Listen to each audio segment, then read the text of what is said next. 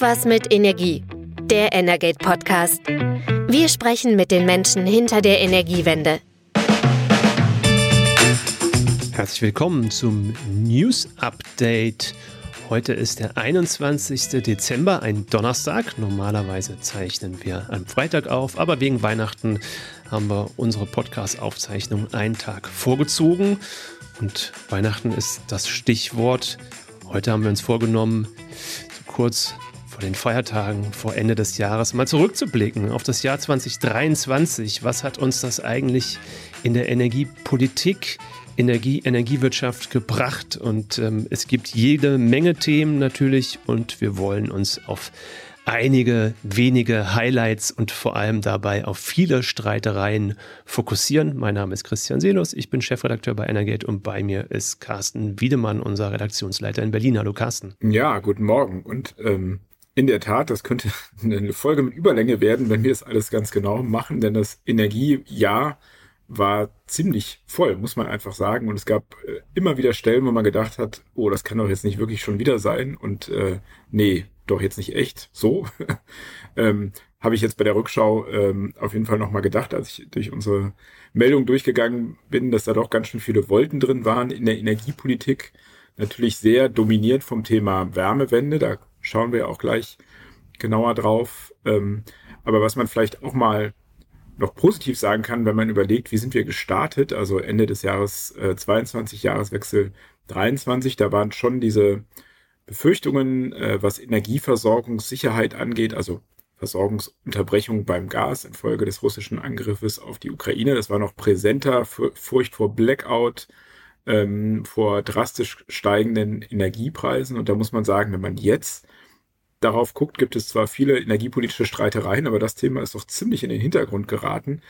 Was natürlich daran liegt, dass es ähm, keine Gasversorgungsengpässe gab, weil eben unter anderem mit den LNG-Terminals da eine Versorgungsinfrastruktur aufgebaut wurde. Es wurde Gas auch eingespart, ähm, vor allem im Jahr 22, aber auch noch 23. Die Preise waren stabil, unter anderem wegen der äh, Preisdeckel, die ja galten bis zum Ende dieses Jahres. Und ähm, die sind aber auch am Markt gesunken. Also der, der Gaspreis jetzt im Day Ahead, also im Handel für morgen, der liegt äh, aktuell bei 35 Euro die Megawattstunde. Der war zum Jahresbeginn bei 66 Euro die Megawattstunde und der war aber auch schon mal bei 235 Euro, also noch im Jahr 22 zu Hochzeiten der Energiekrise. Die Gasspeicher sind im Moment voll. Also man kann schon sagen, äh, diese Befürchtungen, die man noch zum Jahresende hatte, vor einem Jahr, die äh, sind jetzt eigentlich weg. Hm, und das gilt auch für den Stromsektor. Auch da sind wir mittlerweile wieder bei einem deutlich normaleren Preisniveau und das trotz eines Ereignisses, das auch für viel Aufregung dieses Jahr gesorgt hat. Deutschland ist aus der Kernenergie ausgestiegen.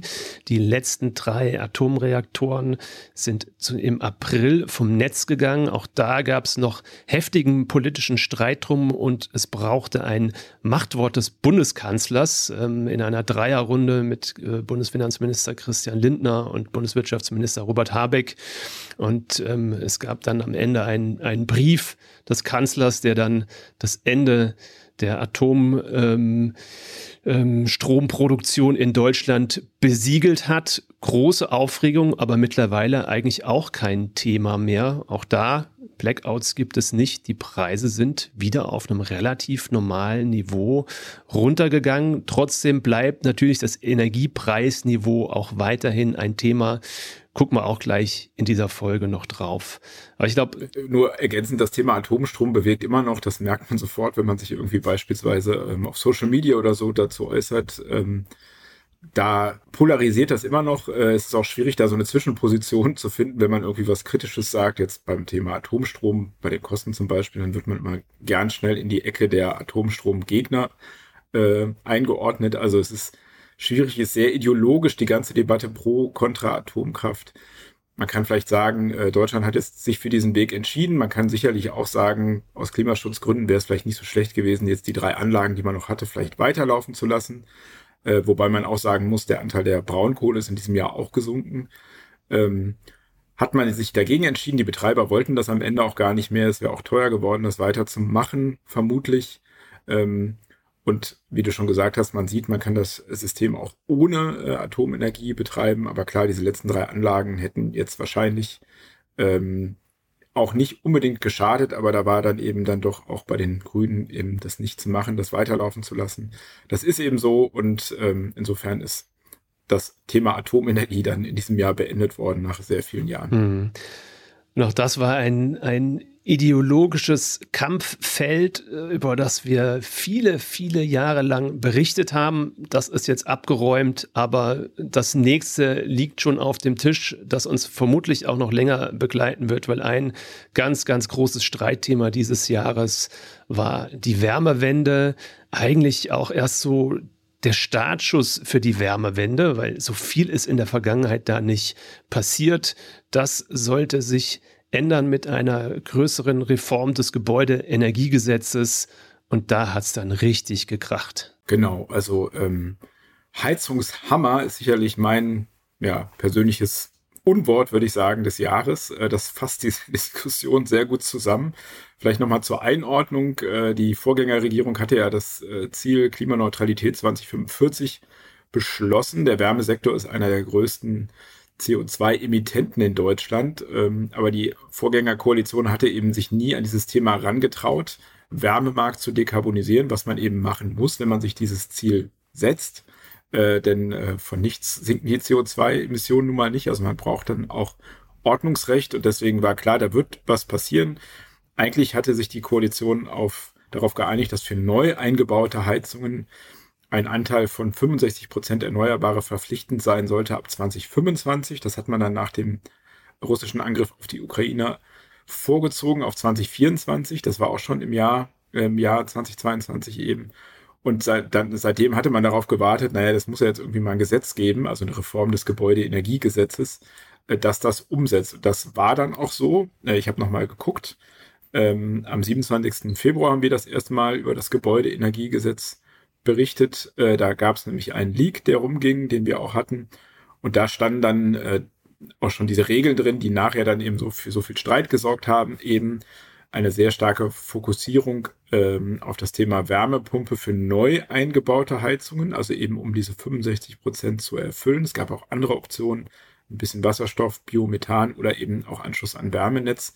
Aber ab dem Zeitpunkt war eigentlich völlig egal, was im Gesetz drin stand. Da stand zum Beispiel niemals drin, dass Heizungen rausgerissen werden, die noch funktionieren. Die Bild ist da aufgesprungen mit der berühmten Überschrift Heizungshammer und hat seitdem eine sehr polarisierende Debatte über dieses Gesetz ähm, angestimmt, die eben auch voll in die Koalition eingeschlagen hat. Also vor allen Dingen Streit gab es da zwischen den Grünen, also ähm, zwischen Wirtschaftsminister Robert Habeck und der FDP, vertreten dann vor allem durch Christian Lindner, aber auch durch den Fraktionschef Christian Dürr. Äh, und die SPD hat sich da eigentlich ziemlich, wie hat man da nicht so wirklich wahrgenommen, würde ich jetzt im Nachgang sagen. Auch dem Kanzler nicht, der stand da so zwischen den Polen und das ging eigentlich über Monate. Also das können wir jetzt gar nicht alles so genau aufdröseln, aber ähm, kann noch mal so ein paar Highlights vielleicht erwähnen, die mir jetzt ähm, aufgefallen sind. Grätsch auch gerne rein, wenn ich was vergesse. Das kann nämlich sehr schnell mhm. passieren. Wir haben allein in diesem Jahr 200 Artikel über das Gebäudeenergiegesetz, Schrägstrich Heizgesetz geschrieben. Ziemlich viel. Ähm, es gab dann eben nach diesem Entwurf im Februar und den Streitereien diesen ellenlangen Koalitionsgipfel. Der eine oder andere erinnert sich, die sind sonntagsabends ins Kanzleramt gegangen Ende März und sollten dann eigentlich noch ein paar Stunden wieder rauskommen. Ähm, sind sie aber nicht, sondern sie haben dann mit einer kurzen Unterbrechung bis Dienstagabend, glaube ich, äh, getagt. Also der längste Koalitionsgipfel, den es gab. Und ein Riesenthema war da eben ähm, das Gebäudeenergiegesetz. Und das hat man dann, dann noch so ein bisschen angepasst. Ähm, man hat, das war der FDP wichtig, immer dieses Mantra der Technologieoffenheit. Da gab es dann etwas mehr Möglichkeiten für Wasserstoff ähm, in der Heizung, um eben diese Pflicht zu erfüllen. Ähm, dann gab es auch noch ein bisschen mehr Möglichkeiten beim Thema oder mehr, äh, die wurden nicht ganz so scharf gezogen, Kesselaustauschpflichten, da muss man sagen, die gab es schon die ganze Zeit, auch schon vor der Ampel. Die sollten etwas verschärft werden für Altkessel, die älter als 30 Jahre sind. Das hat man dann wieder zurückgenommen. Da hat man eben sehr lange gerungen. Äh, auch das Thema Ausnahmen für äh, ältere Menschen kam dann auch irgendwann auf. Also über 80-Jährige so, sollten von diesen Pflichten eigentlich nicht betroffen sein. auch sowas, was dann so durch die Medien waberte und viel besprochen wurde. Und äh, man kann schon sagen, die Koalition stand da auch schon so ein bisschen auf jeden Fall immer wieder ähm, auf der Kippe, auf jeden Fall. Ähm, wenn man dann gehofft hatte, dass dieser Koalitionsgipfel dann, dieser ellenlange, eine Lösung in dem Streit gebracht hätte, dann war man aber ähm, falsch, auf jeden Fall auf dem falschen Dämpfer unterwegs, äh, weil es dann nochmal drei Wochen gedauert hat, äh, bis das Ka äh, Gesetz dann ins Kabinett ging. Und dann ging der Streit nahtlos weiter, äh, weil die FDP äh, dann ähm, mit, dieser Kabi mit diesem Kabinettsbeschluss noch so eine Protokollerklärung verknüpft hat. Also sie haben eigentlich zugestimmt, aber haben gleichzeitig noch drunter geschrieben, nee, so richtig gut finden wir das dann doch nicht und hätten gern noch äh, mehr, mehr Fristen, also Fristverlängerungen für die Erfüllung der Auflagen, also der 65 Prozent äh, und haben dann äh, kurz danach auch noch äh, dem Wirtschaftsministerium 77 Fragen geschickt zum Gebäudeenergiegesetz, über das sie schon seit Wochen geredet haben. Also auch ein etwas seltsamer Umgang in der Koalition und ähm, Robert Habeck hat man auch gemerkt, der wurde dann immer angefasster und hat der FDP dann auch mal Wortbruch vorgeworfen äh, in dem Interview und ähm, hat sich auch sehr, äh, hat dann gesagt, es würden sehr viele Lügen erzählt äh, über das Gesetz und über die Pläne, um, um überhaupt die Dekarbonisierung des Wärmemarktes zu verhindern, was halt sehr ungünstig war für ihn. auch ein Thema dieses Jahres ist die äh, Trauzeugenaffäre. Die fiel nämlich genau in diese Zeit rein. Ähm, ja, vielleicht willst du das nochmal kurz erläutern, was das eigentlich war. Ja, es ging um den Energiestaatssekretär Patrick Reichen, der vorher schon ähm, Direktor des äh, Energie-Thinktanks Agora Energiewende war und in der Rolle ja schon sehr klar immer ähm, für den Elektrisierungs Elektrifizierungspfad sich ausgesprochen hatte. Das heißt also, wenn wir die Wärmewende vorantreiben, dann vor allem ähm, mit Strom geführten Systemen, sprich mit der Wärmepumpe. Ähm, er ist dann unter Robert Habeck Energiestaatssekretär geworden und hat diesen Pfad natürlich weiter verfolgt. Und das muss man ganz klar sagen, er war schon für viele, gerade ähm, aus dem Gasbereich, natürlich ein absolutes Feindbild. Ähm, da ging es also sachlich ziemlich äh, hoch und heiß her.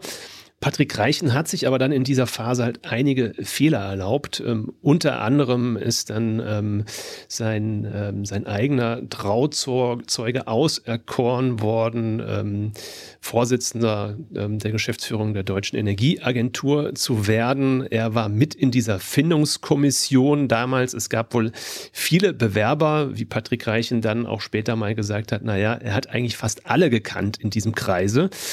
Logisch, kann man so auch erwarten, aber er hat es halt offensichtlich versäumt zu erwähnen, ähm, dass der ähm, auserkorene Michael Schäfer, ähm, früher Grünen-Politiker in Berlin, energiepolitischer Sprecher der, der Grünen-Fraktion in Berlin, dass er sein Trauzeuge war. Da geriet Patrick Reichen schon ordentlich ins Stolpern, mit ihm eigentlich Robert Habeck mit, aber sie haben sich gegenseitig gestützt. Also es hat noch nicht gereicht, um ähm, Patrick ähm, Reichen aus seinem Amt ähm, zu, zu entfernen.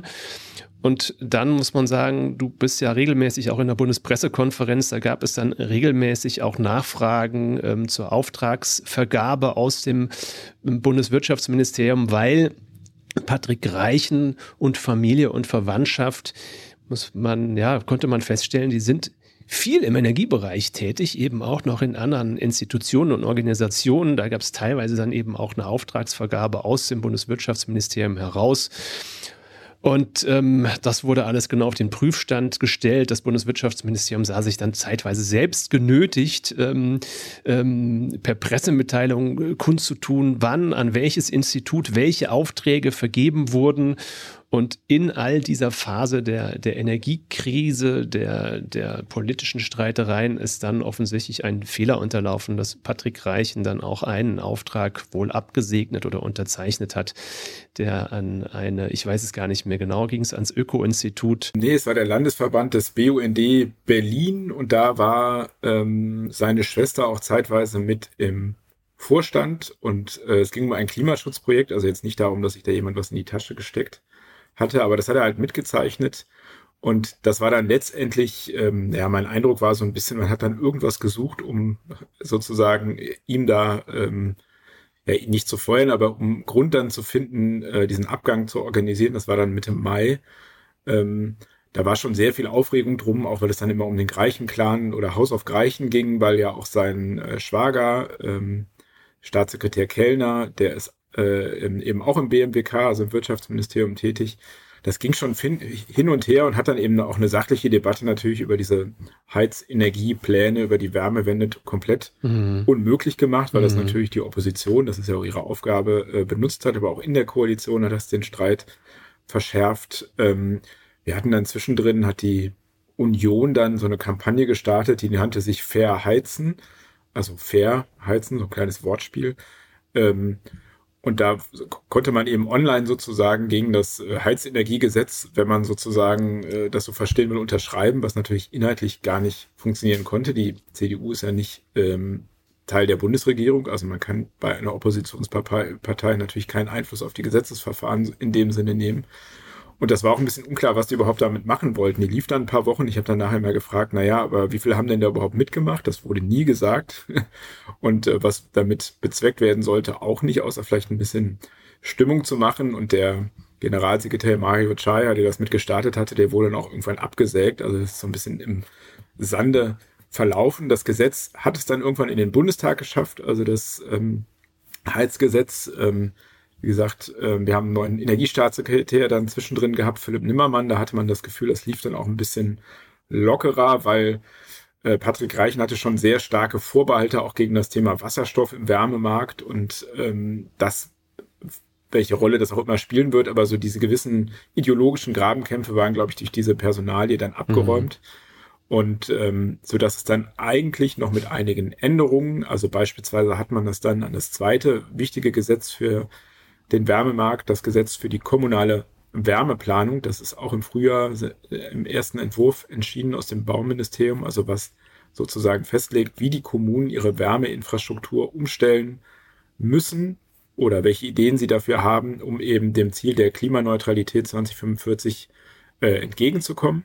Große Kommunen haben da bis 2026 Zeit, kleinere Kommunen bis 2028. Man hat eben das Gesetz damit verknüpft. Es ist ja jetzt, das ist Stand der des Gesetzes sozusagen, wenn man eine neue Heizung einbaut, greift diese harte Pflicht erst, wenn der kommunale Wärmeplan vorliegt. Also in Städten wie hier bei uns in Berlin wäre das im Sommer 2026, in kleineren Gemeinden unter 100.000 Einwohnern im Jahr 2028. Darauf hatte man sich dann geeinigt im Sommer.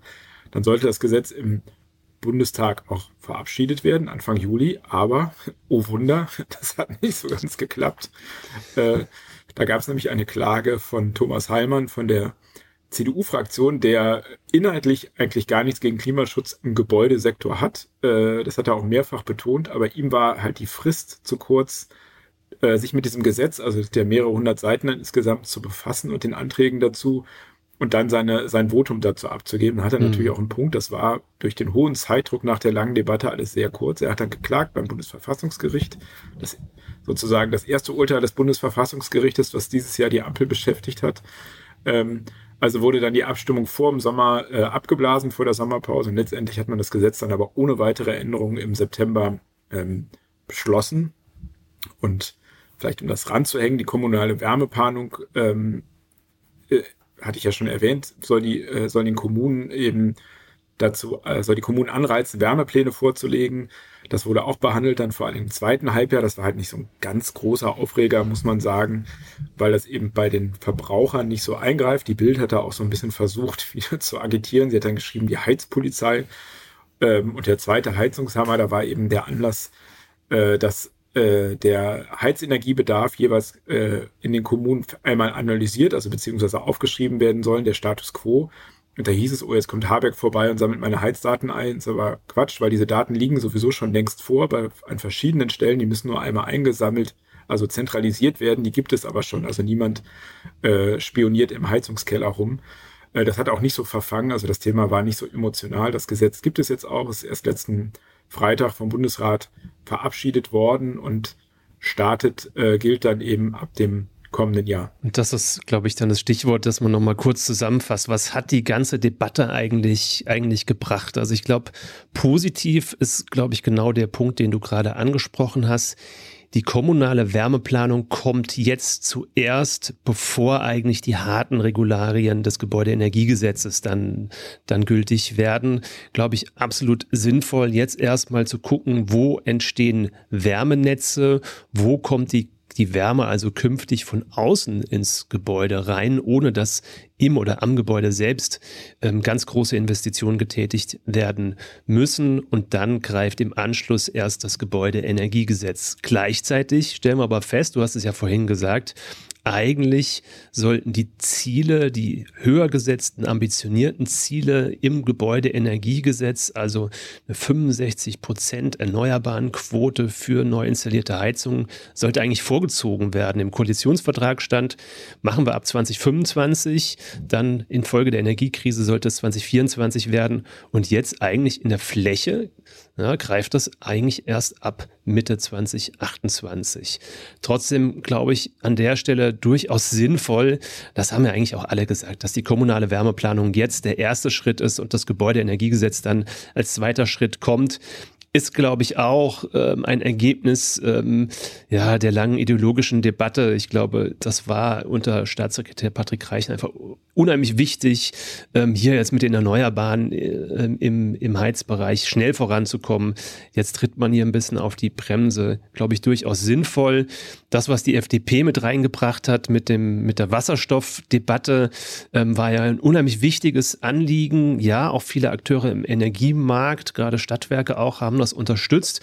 Wenn man sich aber heute unter ähm, Branchenexperten umhört, also ja, da gibt's auch ganz einhellig eigentlich die Meinung, dass alle sagen, naja, Wasserstoff in der Fläche, in der Einzelheizung im Gebäude, das werden wir nicht sehen. Das wird wirklich die absolute Ausnahme sein. Wasserstoff wird im Wärmemarkt eine Rolle spielen, aber dann vor allem in größeren KWK-Anlagen, also großen Kraftwerken, die sowohl Strom als auch Wärme produzieren oder gegebenenfalls vielleicht als dezentrale äh, KWK-Anlagen, Blockheizkraftwerke, die vielleicht ähm, Großwohnsiedlungen mit, mit, äh, mit Wärme versorgen, da vielleicht in der, in der Fläche, also aber eigentlich nicht. Also an der Stelle eigentlich ein bisschen unnötige Hysterie, die sich da in diesem Jahr breit gemacht hat. Genau, und wenn man jetzt global äh, das nochmal einschätzt, was hat das Ganze jetzt für die Wärmewende ge gebracht? Also da muss man sagen, da hat die Ampel dem Thema auf jeden Fall keinen Gefallen getan. Also weil sie eben so viel Verunsicherung durch ihren ewigen Streit hervorgerufen hat. Ähm, aus meiner Sicht hätte, glaube ich, wahrscheinlich erstmal wirklich die kommunale Wärmeplanung gereicht. Es gab vorher auch schon Vorgaben und Förderprogramme für den Einbau neuer Heizungen und der Markt lief eigentlich sehr gut hoch. Ähm, auch der Wärmepumpenzubau äh, hat sich in den vergangenen Jahren immer deutlich gesteigert. In diesem Jahr gibt es nochmal ein Hoch. Das ist aber eigentlich ein Strohfeuer. Also es werden dieses Jahr so viele Heizungen eingebaut wie noch nie, aber eben auch sehr viele Gasheizungen, Ölheizungen, auch viele Wärmepumpen. Und im kommenden Jahr gibt es eben einen krassen Fadenriss und das ist eben Folge der Verunsicherung. Die Leute haben jetzt bis Ende 23 nochmal schnell eingebaut. Im kommenden Jahr, da kommen wir vielleicht gleich nochmal drauf, startet das Gesetz. Es gibt kein Förderkonzept, weil ähm, das liegt am Haushaltsstreit, den wir gleich noch besprechen. Also das Gesetz startet entgegen der Ankündigung des Wirtschaftsministers ohne ein Förderkonzept. Das heißt, es wird im kommenden Jahr einen starken Markteinbruch geben und äh, das Ziel, was die, sich auch Bundeswirtschaftsminister Habeck ja mal gegeben hat und mit der Branche vereinbart hat, 500.000 Wärmepumpen pro Jahr. Das wird in jedem Fall nicht erreicht. Ähm, darauf hatte sich die Branche verlassen, dass dieser Hochlauf dann stetig funktioniert. Wenn wir uns erinnern, in diesem Jahr äh, hat auch Fiesmann, der große Heizungsbauer, einen großen Teil seines Wärmegeschäfts ja verkauft an ein US-Unternehmen eben vor dem Hintergrund, hm, dieser Hochlauf, der da nötig ist, der kostet viel Geld, da brauchen wir einen Partner für. All das kommt jetzt so nicht. Also da wurden auch viele Versprechungen einfach seitens der Politik nicht eingehalten. Das muss man ganz klar so sagen. Und äh, das Gebäudeenergiegesetz, das Ganze, das muss man schon einfach als Desaster bezeichnen. Und ähm, das muss man halt sehen, wie sich sozusagen diese Delle dann in den kommenden, im kommenden Jahr wieder abbaut. Bevor wir auf die anderen Streitthemen gucken, die uns dieses Jahr auch noch intensiv beschäftigt haben, lass uns mal einen kleinen eine kleine positive Zwischenpause einlegen und auf ein anderes Thema gucken, nämlich auf den Aus- und Umbau der Infrastruktur. Weil da würde ich sagen, dieses Jahr sind wir durchaus an wichtigen Stellen vorangekommen. Auch da ist ganz viel passiert. Du hast gerade dein Unwort des Jahres erwähnt, den Heizungshammer. Da gehe ich voll mit. Das ist ein Wort, das mich auch lange aufgeregt hat. Aber das Wort des Jahres ist für mich der Genehmigungstsunami. Das hat uns Stefan Kapferer, äh, Vorsitzender der Geschäftsführung des Übertragungsnetzbetreibers 50 Hertz, im März im Interview gesagt, ähm, dass er damit rechnet, dass infolge der Beschlüsse zur Planungs- und Genehmigungsbeschleunigung, die schon im Jahr 2022 gefasst wurden von der Politik, dass es deutlich vorangehen wird mit, mit äh, Netzausbaugenehmigungen das muss man sagen, ist durchaus ein Durchbruch, denn da hat es ja wirklich über Jahre gehapert. Es gab diverse Gesetze, ähm, Netzausbaubeschleunigungsgesetze in unterschiedlichsten Varianten, die endlich dafür sorgen sollten, dass die, dass insbesondere die Stromnetze und die großen Stromübertragungsnetze in Deutschland schneller gebaut werden können. Und hier gab es jetzt tatsächlich eben mal von Stefan Kapferer ähm, als Chef eines großen Übertragungsnetzbetreibers wirklich Lob und zu sagen, hier geht was voran. Und ähm, glaub, voran geht es auch beim, beim weiteren Umbau der, der Netzinfrastruktur. Auch ein ganz, ganz wichtiger Punkt in diesem Jahr ist, dass es jetzt einen Vorschlag gibt für den Umbau der Gasnetze zu Wasserstoffnetzen. Auch erstmal auf der großen Ebene. Ähm, Im Gasbereich heißen die Fernleitungsnetze. Da haben sich die, ähm, die deutschen Fernleitungsnetzbetreiber zusammen mit der Bundesnetzagentur und dem Bundes Bundeswirtschaftsministerium darauf verständigt, fast 10.000 Kilometer ähm, Wasserstoffnetze zu errichten oder alte Gasnetze auch umzuwidmen und ähm, das innerhalb weniger Jahre ähm, extrem ambitioniert. Ähm, wenn man das mal noch vergleicht ähm, mit dem deutschen Autobahnnetz, das hat gut 13.000 Kilometer, dann kann man sich in etwa diese Dimension vorstellen, was diese, diese Zahl ähm, 10.000 Kilometer, beziehungsweise konkret sind das 9.700 Kilometer, die jetzt erstmal im Plan stehen. Und ähm, da hat sich die Branche auf jeden Fall einiges vorgenommen. 40 Prozent ähm, soll durch Neubau passieren, 60 Prozent durch Umwidmung. Ähm, Thema ist da auch immer, wie viel dürfen die Netzbetreiber eigentlich verdienen, wenn sie solche Netzbetre Netze betreiben?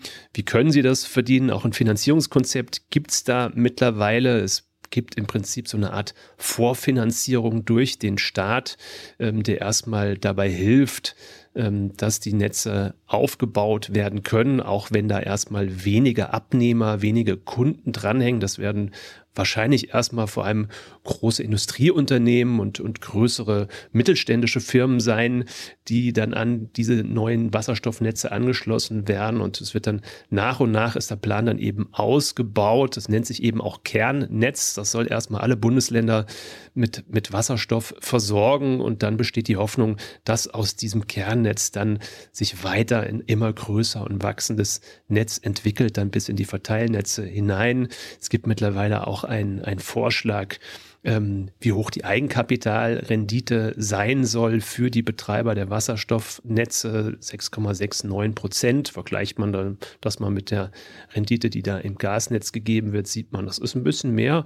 Da sind es nur gut 5 Prozent. Also da tritt Deutschland wirklich aufs Gaspedal oder eigentlich ja, aus Wasserstoffpedal, da soll es deutlich vorangehen. Und ähm, ja, aufs Pedal tritt auch der Präsident der Bundesnetzagentur mit seiner Behörde, die ja ganz zentral ist für das Thema Netzausbau.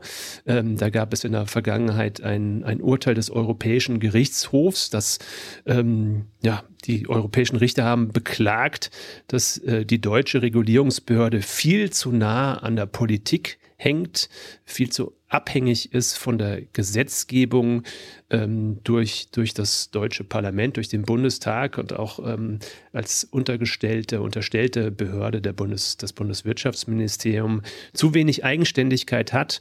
Ähm, dieses Urteil war, glaube ich, wann war das? Aus dem Jahr 2021? 21, ja. September 21. So, jetzt ist das umgesetzt. Es wurde das Energiewirtschaftsgesetz entsprechend angepasst. Bundesnetzagentur hat deutlich mehr Hoheit.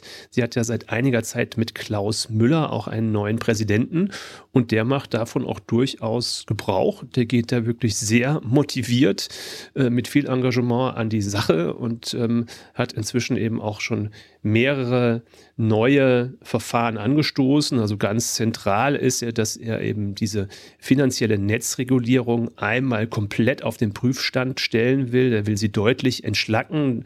Auch das ist so ein Thema, da ist wirklich ein Bürokratiemonster in den ähm, vergangenen ähm, Jahren entstanden. Ich glaube, seit 2009 gibt es die Anreizregulierung. Das ist dieses Instrument, das im Prinzip die Netzfinanzierung regelt. Ähm, das will er deutlich vereinfachen. Er will deutlich mehr Impulse für die Digitalisierung der Netze geben. Da ist gerade in den unteren Netzebenen, im Verteilnetz, in der Niederspannung, ist da wirklich noch viel, viel aufzuholen. Da war auch ein Thema ähm, der Paragraph 14a im Energiewirtschaftsgesetz. Da haben wir auch dieses Jahr ein paar Mal im Podcast drüber gesprochen. Wir hatten dazu auch einen, einen Webtalk. Im Prinzip ein Instrument, das es möglich machen soll, größere Stromverbraucher im Verteilnetz künftig besser, besser zu steuern und ähm, gleichzeitig ist dieses Instrument, glaube ich, auch ganz zentral, um die Digitalisierung in den, in den Niederspannungsnetzen anzuschieben. Also ich glaube tatsächlich, das ist ein Thema, das ist total nerdig. Das hattest du auch mal in einer unserer Folgen gesagt. Ähm, wenn du mit irgendjemandem drüber sprichst und du erwähnst dieses Thema, dann merkst du, du bist echt ein Freak für, für Energiethemen, ja. Genau, also wer 14a ENBG auf sein T-Shirt druckt, der ist entweder in der Energiewirtschaft tätig oder berichtet darüber oder ja, hat andere Probleme. Ja, aber ich hoffe, dass aus, aus diesem Thema wirklich einfach ein richtiger Push für die Digitalisierung in den Verteilnetzen wird. Ähm, geht Hand in Hand mit dem Smart Meter Rollout. Ja, da ist vielleicht jetzt in letzter Zeit noch nicht so viel passiert, muss aber noch und. Da gab es dieses Jahr aber auch ja ein Gesetz zur Beschleunigung, ne, kann man an der Stelle auch erwähnen. Wir, alle Themen können wir gar nicht erwähnen, die es dieses Jahr gab, aber da gab es äh, das Gesetz zur Beschleunigung der Digitalisierung im Energiemarkt, was eben das Ganze nochmal bisschen vom Kopf auf die Füße stellt. Ich kann sagen, mittlerweile habe ich auch so ein Ding im Keller und gucke mir ab und zu am Handy meinen Stromverbrauch an. Ähm, zu Klaus Müller vielleicht noch ähm, das Gesetz sozusagen, was ihm die neue Macht ähm, Macht wird er nicht so gerne hören, also er hat mehr Befugnisse, seine Behörde gibt. Das war auch eben dieses Jahr immer wieder Thema, auch bei uns.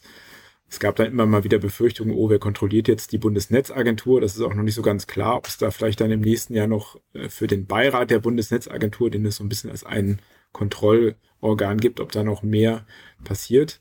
Aber wir hatten ja auch im November eine Infrastrukturkonferenz, da war er ja auch und hat schon so gewisse Dinge angekündigt, die du erwähnt hast. Und dann Ende November war das sozusagen wirksam dann das Gesetz und er hat dann relativ schnell ja auch einen, also ein paar Sachen hast du schon gesagt, einen rausgehauen, indem er eben jetzt das Thema ähm, Netzentgelte, also Verteilnetzentgelte, die hohen Unterschiede, die es da gibt, ähm, angehen will. Der Norden zahlt eben im Moment mehr, weil da mehr Erneuerbare sind, aber die, da freut sich ja vor allem der Süden drüber, dass es die im Norden gibt, weil sie die über die Stromleitungen ja den Strom beziehen. Da soll es jetzt eine Veränderung geben, also eine eine fairere Verteilung. Und das hat er quasi, ich weiß nicht, ein, zwei Tage nachdem diese neuen Befugnisse eben da waren, dann auch umgesetzt. Also er lässt sich da nicht viel Zeit und im kommenden Jahr kann man schon davon ausgehen, dass da sehr viel noch passieren wird, weil er eben sehr viele Dinge einmal von links auf rechts dreht, um dann wieder, das hat er auch gesagt, zurück zum, ich glaube, was war das Wort, die, die langweilige Regulierung, langweilig, aber verlässlich zurückkehren will, auf die sich eben auch viele Investoren äh, verlassen, die ja Milliarden dann auch in den Ausbau von Netzen beispielsweise ähm, investieren wollen, beziehungsweise Kapital bereitstellen, was sie dann eben auch mit einer Rendite gerne zurück hätten. Das soll dann im Jahr 25 dann wieder normal äh, laufen sozusagen. Aber äh, wie gesagt, da war viel Tempo drin dieses Jahr. Und die Energienetze sind ja auch total zentral und deshalb äh, muss es auch ein zentraler äh, Punkt in unserem Jahresrückblick sein, weil ähm, die Energienetze sind nun mal ähm, ja, das Rückgrat der Energiewende und da muss viel passieren. Ähm, von Gasnetzen müssen wir zu Wasserstoffnetzen kommen.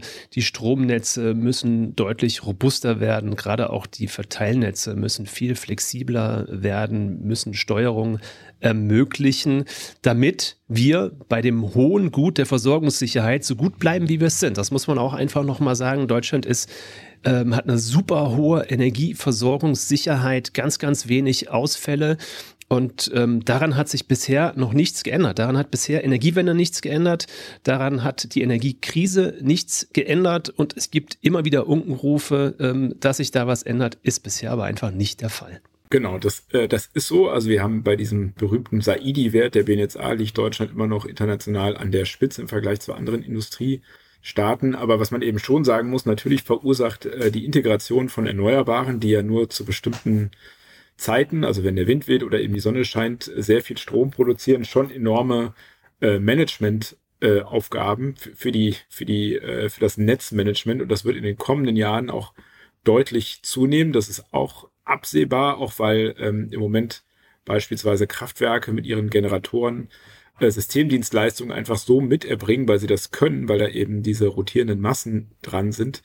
Das wird immer weniger, da wird sehr viel passieren in den kommenden Jahren, das wird auch teurer werden. Wir werden die Netze auch verstärken müssen, sowieso in den Verteilnetzen wegen der Elektromobilität. Die Wärmenetze, Fernwärmenetze werden ausgebaut, also das kostet alles sehr viel Geld. Also die Energiewende ist sicherlich nichts, was besonders günstig ist. Man muss sich halt immer die Frage stellen, kostet das Nichtstun mehr, wenn man jetzt davon ausgeht, dass man das Ganze macht, um CO2 zu sparen und CO2 eben nun mal den Klimawandel befeuert und ähm, Klimaschäden eben auch sehr teuer sind. Es gibt die Zahlen aus dem A-Teil. Ich glaube, diese Katastrophe, die es da gab, äh, 2022 in einer Nacht hat, wenn ich es richtig im Kopf habe, 30 Milliarden Euro an Schäden verursacht in einer Nacht dann kann man sich natürlich vorstellen, äh, was eine Häufung solcher Ereignisse kosten wird in Zukunft. Insofern ist es schon der, äh, sinnvoll investiertes Geld, aber es wird eben nicht günstig. Also die Energiewende ist nicht günstig, aber sicherlich sinnvoll. Ja, und da sind wir bei den Kosten und Bezahlbarkeit ähm, des Energiesystems, einem weiteren Thema, ja, wo es dann wieder ein bisschen mehr Streit gab in diesem Jahr und kuriose Allianzen.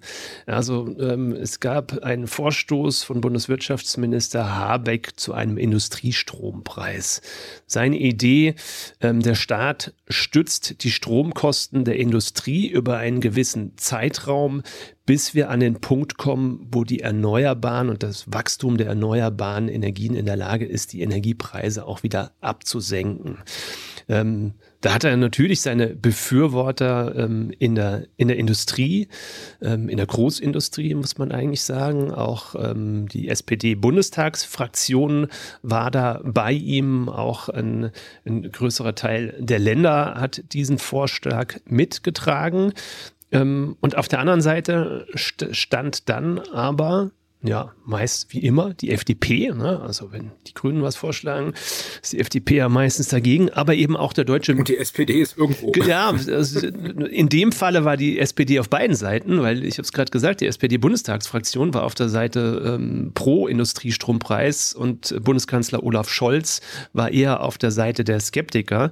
Ähm, klar, der Mittelstand hat natürlich auch gesagt, also liebe Leute, jetzt hier nicht Milliarden aufwenden ähm, für ähm, eine Strompreisentlastung Leistung ähm, der Industrie und der ganze große deutsche Mittelstand, äh, der profitiert davon nicht oder zahlt weiterhin ähm, verhältnismäßig hohe Preise. Wir haben ja vorhin gesagt, die Preise sind wieder zurückgegangen auf ein normales Niveau, aber das normale Niveau in Deutschland ist einfach schon vorher immer hoch gewesen. Wir gehören äh, bei den Stromkosten zu den, zu den teuersten Ländern. Und ähm, ja, das war auch ein Thema, lange eigentlich Stillstand, weil einfach Robert Habeck auch in der Koalition keine Mehrheit dafür gewonnen hat, für diesen Industriestrompreis.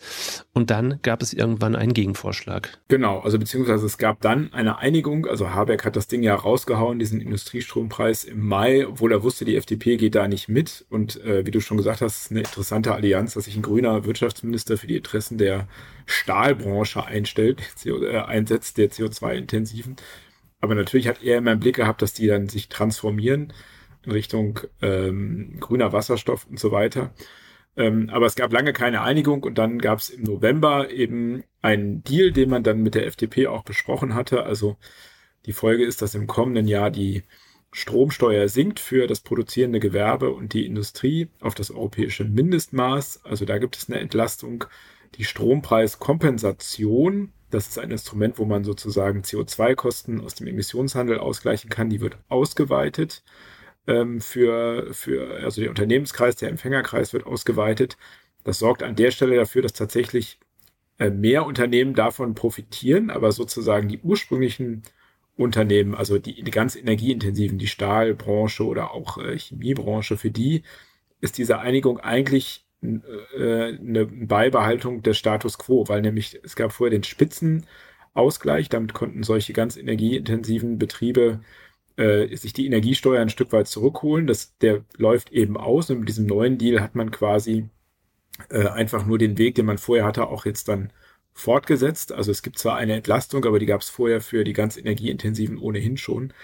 Die sind also so semi-glücklich damit. Äh, sie hätten natürlich gerne mehr gehabt, also wirklich noch eine weitere Senkung. Und ähm, ja, so langsam äh, nähern wir uns dann ja auch dem großen Thema, was uns dann noch Ende November auf den Teller gekippt wurde aus Karlsruhe, als alle schon dachten, prima, jetzt äh, ist langsam Jahresschluss. Dann kam das weitere Urteil aus Karlsruhe. Eins hatten wir ja schon zum GEG und dann kam aber das Urteil zum Haushalt auch vor dem Hintergrund einer Klage der ähm, Unionsfraktion.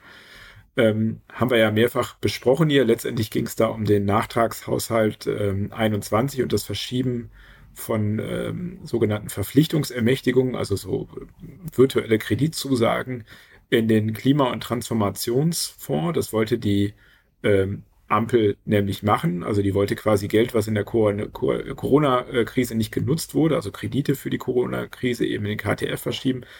Da hat der, hat Karlsruhe gesagt, nee, ist nicht so. Und damit fiel eben ein ganzes Kartenhaus eigentlich zusammen durch diese Sonderhaushaltsregelung und das hat uns ja auch im Dezember jetzt intensiv beschäftigt bis zum heutigen Tag. Ja, im Prinzip fiel alles, was wir vorher besprochen haben, jetzt auch heute in der Folge, eigentlich fiel alles zusammen, weil wenn wir nochmal da drauf gucken, also die Finanzierung ähm, der, der, Wärmewende über das Gebäudeenergiegesetz, das Programm erstmal, ja, weiß man nicht, wie es weitergeht. Ähm, die Staatshilfen ähm, für die Kommunen, für die kommunale Wärmeplanung, ähm, kein Riesenposten, aber für die Kommunen durchaus wichtig wichtig. Auch da wusste man nicht mehr, wie geht's damit weiter. Wasserstoffnetze, Wasserstoffausbau, auch Aufbau von Elektrolyseuren, auch ein Thema, das wir vorhin hatten. Ja, war plötzlich auch Batterieproduktion war auch äh, Elektroautoförderung. Ähm, also alles, was wo Klimaschutz drauf stand, war dann eigentlich in stand in der Schwebe, weil eben dieser KTF über 200 Milliarden Umfang alle zentralen Projekte, das hat die Ampel sich dann da auch sehr bequem gemacht, hat es eben aus, nicht in den Haushalt gepackt, ähm, sondern in diesen Nebenhaushalt, um eben die Schuldenbremse, die ja gilt, umgehen zu können, um das da reinzupacken und damit auch ein paar Konflikten aus dem Weg zu gehen. Das hat dann aber nach diesem Urteil ähm, eben jetzt nicht mehr funktioniert und den ganzen Dezember haben eben Habeck, Lindner und äh, Scholz darüber verhandelt, wie sie jetzt das Geld verschieben. Das hatten wir ja letzte Woche und vorletzte Woche, wo man jetzt einspart wo man noch einsparen kann. Denn der, der Haushalt fürs kommende Jahr, der jetzt ja noch nicht beschlossen ist, das ist der Grund, das hatte ich vorhin gesagt, warum es keine Förderung gibt für den Heizungstausch, weil eben der Haushalt noch nicht beschlossen ist. Das wird erst im Januar passieren. Ähm, das ist also eine offene Flanke. Die Elektroautoförderung ist jetzt ausgelaufen, relativ abrupt. Ähm, wir hatten, wer hier in Berlin wohnt, hat den einen oder anderen Trecker diese Woche gesehen. Also bei Agrardieselsubventionen und Kfz Steuervergünstigung für Landwirte soll ge gekürzt werden. Ähm, das sind so Punkte, die jetzt noch für großen Streit sorgen. Und insgesamt hat man, ja, die Koalition hat sich jetzt kurz vor Weihnachten eben auf dieses Sparpaket geeinigt, was jetzt allerdings schon wieder so ein bisschen umstritten ist. Und ähm, da weiß man auch nicht so genau, wie das dann Anfang des kommenden Jahres weitergehen wird. Ja, also umstritten auch, auch hier. Ähm, ja, es gab die Einigung, Einigung zwischen den äh, ja doch sehr ungleichen Partnern. Ähm, aber jetzt wird schon in den Fraktionen schon wieder darum gerungen. Ähm, du hast gerade gesagt, E-Auto-Förderung ist ausgelaufen. Da gibt es aber auch aus den Fraktionen Protest, ähm, ob man das so abrupt machen kann. Viele Autobauer haben sich jetzt schon dazu entschlossen, ähm, den Staatsanteil der, der, der Kaufprämie jetzt auch erstmal selbst zu gewähren, um, um Käufern, die die Fahrzeuge schon bestellt haben, weil das, das ist, glaube ich, ganz wichtig. Die, die Kaufprämie wird nicht ähm, dann ausgelöst, wenn das Fahrzeug bestellt wird, sondern erst dann, wenn es ausgeliefert ist. Und das dauert bei Elektroautos ja teilweise dann eben auch sehr lange, bei Verbrennern auch. Aber da muss man teilweise sogar länger als ein Jahr auf das Fahrzeug warten. Und und diejenigen, die damit gerechnet haben, hier vielleicht noch einen Bonus von 3000 Euro zu kriegen, der wird dann eigentlich nicht mehr bezahlt. Autohersteller haben jetzt gesagt, okay, dann gewähren wir den. Aber noch ist die Haushaltsfrage ja nicht final entschieden, sondern da ist jetzt erstmal der Bundestag dran bis Ende Januar. Der Plan sieht vor, dass dann Anfang Februar der Bundesrat ähm, den neuen Haushalt beschließt. Eile ist ja durchaus geboten, weil wir starten jetzt ins Jahr 2024 mit einer vorläufigen Haushaltsführung. Das ist schon auch ein Sonderstatus, in dem das Bundesfinanzministerium im Prinzip alle Ausgaben erstmal händisch genehmigen muss. Und ähm, ja, da wird noch einiges passieren, glaube ich, in den nächsten Wochen. Ja, genau, weil die Ministerien müssen sich jetzt, äh, also jedes Ministerium muss quasi was einsparen. Das Landwirtschaftsministerium bei den Agrardieselsubventionen. Der Minister hat schon gesagt, äh, also Cem Özdemir, nee, das will er nicht. Also muss er jetzt, so ist nämlich die Arbeitsaufgabe aus dem Kabinett, wer den, den Vorschlag so nicht will, muss eben in seinem Haus dann woanders Geld einsparen. Da werden jetzt die Ministerien über Weihnachten genau gucken. Also ähm, beim, beim Thema KTF jetzt für den Bereich Wirtschaftsministerium, also Dekarbonisierung, da ist diese ganzen Wasserstoffprojekte, die kommen alle, auch die Chipförderung, also die Förderung für den Bau von Chipförderung, da gab es keine Kürzungen. Ähm, wo es aber Kürzungen gab, hatten wir auch schon drüber gesprochen, ist eben bei den äh, Einbauprämien für neue Heizungen. Da wird der Umfang etwas gekürzt. Das Geld für die kommunale Wärmeplanung, das waren 500 Millionen, die, was die Kommunen bekommen sollen, das bleibt auch. Ähm, aber beispielsweise gibt es Kürzungen jetzt beim Ausbau von Elektroauto-Ladeinfrastruktur, ähm, also kleinere Teile. Da wird man jetzt sehen, mit den Ministerien jetzt über Weihnachten da nochmal rechnen, ob sie vielleicht noch woanders was ausgraben, äh, wo sie Geld sparen können und dann eine Alternative vorschlagen. Aber das verzögert auf jeden Fall nochmal sehr viele Dinge und am krassesten sicherlich ist das für den Bereich Wärme, weil da eben jetzt das Förderprogramm nicht kommen kann rechtzeitig. Dann gucken wir mal nochmal ganz kurz, fassen wir es nochmal zusammen. Was hat uns das Jahr 2023 insgesamt eigentlich energiepolitisch gebracht? Also klar, ich glaube, das, das hat jeder gemerkt. Ganz, ganz viele Streitereien. Ähm, die Koalition stand nach eigener, eigener Angabe das eine oder andere Mal am Abgrund und es ist offensichtlich geworden, dass das auch, dass die Ampelregierung eigentlich eine Koalition ist, die ganz, ganz viel Fugenkit braucht und die Fugen sind eben einfach ziemlich groß, ziemlich schwierig. Klar, für den Klimaschutz ähm, die Ampelkoalition ist zurückgekehrt auf den CO2-Bepreisungspfad, den vorher die Große Koalition mal beschlossen wird. Also der Ausstoß von CO2 wird jetzt wieder teurer. Die Debatte um die Wärmewende hat aber definitiv an der Stelle Schaden angerichtet. Ähm, wir hatten auch noch ähm, eine Anpassung des Klimaschutzgesetzes, eigentlich eine deutliche Aufweichung, weil eigentlich genau die Sektoren, die bisher säumig waren, jetzt auch nicht mehr so richtig liefern müssen. Das ist der Gebäudebereich, das ist aber eben auch der Verkehrsbereich. Ich glaube, auch gerade im Verkehrssektor wird es mit dem Erreichen der Klimaziele echt schwer gerade auch, weil die Kaufprämie jetzt ausläuft, wird wahrscheinlich auch nochmal einen Dämpfer beim Hochlauf der Elektromobilität auslösen. Und ähm, das Ziel von 15 Millionen Elektroautos bis 2030 ist ohnehin ein Stück weit utopisch. Ähm, von der Haushaltsfrage sind ja auch viel Bundesländer betroffen. Da stellt sich dann auch die Frage, wie viel Mittel sind eigentlich dann künftig noch da, um den ÖPNV auch auszubauen? Auch ein wichtiges Thema für, den, für die Verkehrswende. Also Insgesamt, klar, gibt es unterschiedliche Faktoren. Ähm, Im Strombereich ist der Ausbau der Erneuerbaren gut vorangekommen, haben wir ja vorhin auch gesagt. Bei den Netzen passiert auch endlich was. Ich glaube, wir haben jetzt nach aktuellen Berechnungen einen erneuerbaren Anteil im Stromsektor von 52 Prozent. Also wirklich richtig hoch, aber an anderer Stelle, gerade im Gebäudebereich ähm, und auch im Verkehrsbereich, ja, müssen wir weiterhin zulegen. Genau, also klar, wir hatten einen Rekordzubau, beispielsweise bei der Solarenergie 12 GW, was aber jetzt noch wirklich fehlt, ist, ähm, weil es auch verschoben wurde, ist ähm, die das Thema Kraftwerke, neue Kraftwerke, äh, beispielsweise Gaskraftwerke, die eben in Zeiten da sein müssen, wo die Erneuerbaren äh, nicht so liefern können. Speicher sollen auch mehr gebaut werden, aber das reicht nicht. Man braucht eben auch noch verlässliche, steuerbare Kraftwerke aus Gas, später vielleicht dann eben auch mit Wasserstoff betrieben zur Absicherung der Versorgungssicherheit. Das kann sich sonst ein Industrieland eben nicht leisten, da äh, auf Lücke zu gehen. Da sollte es eigentlich eben äh, ein Konzept geben, das wurde verschoben, weil das natürlich auch Geld kostet, weil es letztendlich darum geht, äh, dass Kraftwerksbetreiber diese Anlagen bauen, in dem Wissen, dass die eben nur ein paar Stunden im Jahr, also wenige, ein paar hundert Stunden im Jahr vielleicht laufen äh, und dann, dass sie eben entschädigt werden, sozusagen, dass die einfach auf Standby sind. Ähm, daran hängt viel und letztendlich auch die große Frage des Kohleausstieges. Die Ampel hat sich ja mal dazu bekannt, das möglicherweise auf 2030 vorzuziehen. Im Moment gilt ja 2038, Schrägstrich 2035, wenn man, wenn die Bedingungen erfüllt sind. Ich persönlich glaube nicht, dass der Kohleausstieg 2030 klappen kann, selbst wenn jetzt der CO2-Preis wie erwartet ähm, Emissionshandel weiter steigt eben einfach, weil man diese Erzeugungsleistung als Backup immer noch braucht. Und wenn die Ampel es jetzt nicht schafft, äh, sehr schnell die Regeln äh, für diese neuen Kraftwerke festzulegen, dann wird auch kein Investor sowas bauen. Und äh, selbst wenn es da eine Entscheidung gibt, dauert es noch ein paar Jahre, bis die Anlagen stehen.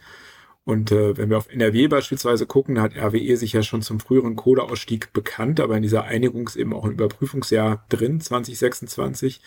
Und das bedeutet eben auch, das kann man nur machen, wenn eben Ersatzkapazitäten im gewissen Umfang geschaffen werden. Also das wird ein großes Thema dieses Jahr sein, ob man das schafft, ähm, da eine Regelung zu finden. Und ähm, grundsätzlich glaube ich dann auch, wenn man jetzt auf die Ampel insgesamt schaut, ähm, dass jetzt im nächsten Jahr, also im übernächsten Jahr ist wieder Wahl, im Jahr 2024, ob da jetzt noch so ganz große Initiativen kommen, da bin ich mir so ein bisschen ähm, glaube ich nicht so dran. Man hat jetzt schon sehr viel gemacht, das kann man ja auch mal zugestehen. Man hat sehr viel gestritten. Ich denke, jetzt geht's halt noch äh, daran, äh, vielleicht noch hier und da Reparaturen durchzuführen. Wie gesagt, beim Thema Kraftwerke muss noch was kommen. Und dann irgendwann ab dem Sommer ähm, 24 hat, hat dann jede der drei Parteien auch die Bundestagswahl natürlich schon im Blick, die kommende. Da geht's dann um Kandidatenaufstellung. Da ist dann wahrscheinlich einfach es etwas ruhiger. Ich meine, ich kann auch für uns sagen, jetzt was den Energiemarkt angeht, äh, dieses Jahr war wirklich, also das Jahr 22 war schon sehr intensiv, vor allem eben durch den Krieg gegen die Ukraine geprägt. geprägt. Dieses Jahr war es auch super intensiv wegen der Wärmewende. Also wenn wir zwischendurch Zeit zum Durchatmen haben, finden wir das vielleicht auch gar nicht so schlecht. Absolut. Dann glaube ich, sind wir an dem Punkt, wo wir einfach mal einen großen Dank aussprechen äh, können und dürfen. Auf jeden Fall an unsere Zuhörerinnen und Zuhörer, die uns in wachsender Zahl regelmäßig ähm, hier verfolgen. Und ähm, das schlägt sich auch in der Statistik dar, dass unser Energate Podcast auch in den Rankings wirklich tolle Platzierungen hat. Vielen Dank dafür. Dann auch definitiv auch ein Dank an Andreas Gebhardt Gebhardt von Gebhardt Media in Köln, der unseren Podcast regelmäßig äh, produziert und ähm, auch immer mal wieder hilft, ähm, uns Technik leihen, wenn wir wieder was falsch eingestellt haben oder der Ton nicht ganz perfekt ist, das dann doch noch auf ein bisschen bessere Qualität zu heben. Und vor allem Carsten, dir und dem, dem gesamten Berliner Team von Energate auch, auch großen Dank, denn das, was du gerade angesprochen hast, da ist echt viel los. Ihr haltet das immer äh, super im Blick. Ähm, ja, und vor allem auch danke, dass du äh, deine Expertise hier Woche für Woche auch hier im, im, im Podcast dann, dann kundtust und ähm, ja, auch, auch mich immer wieder mit an den Geschehnissen teilhaben lässt. Ja, danke dir auch sozusagen dafür, dass wir das hier schon weiß ich, bei zwei Jahre zusammen machen, ne? Und äh, bin gespannt, welche Themen dann nächstes Jahr kommen und genau, alle, die uns zuhören, gerne auch immer ähm, Feedback geben ähm, an redaktion.energate.de oder gerne auch mal Vorschläge machen, auf welches Thema wir hier genauer gucken können in unserem Wochenrückblick. Da freuen wir uns drüber und ähm, ja, jetzt freue ich mich auf jeden Fall auf ein paar Tage Urlaub und ein bisschen Ruhe und vielleicht weniger Energiethemen und dann im kommenden Jahr hören wir uns an der Stelle wieder hoffentlich gesund und munter zurück. In diesem Sinne, besinnliche Weihnachten für alle, erholsame Tage, ein bisschen Ruhe und einen guten Start ins neue Jahr, in dem wir uns dann hier im Podcast wieder hören. Bis dann. Ciao. Das war Irgendwas mit Energie, der Energate Podcast. Tägliche Infos zur Energiewende liefern wir auf www.energate-messenger.de.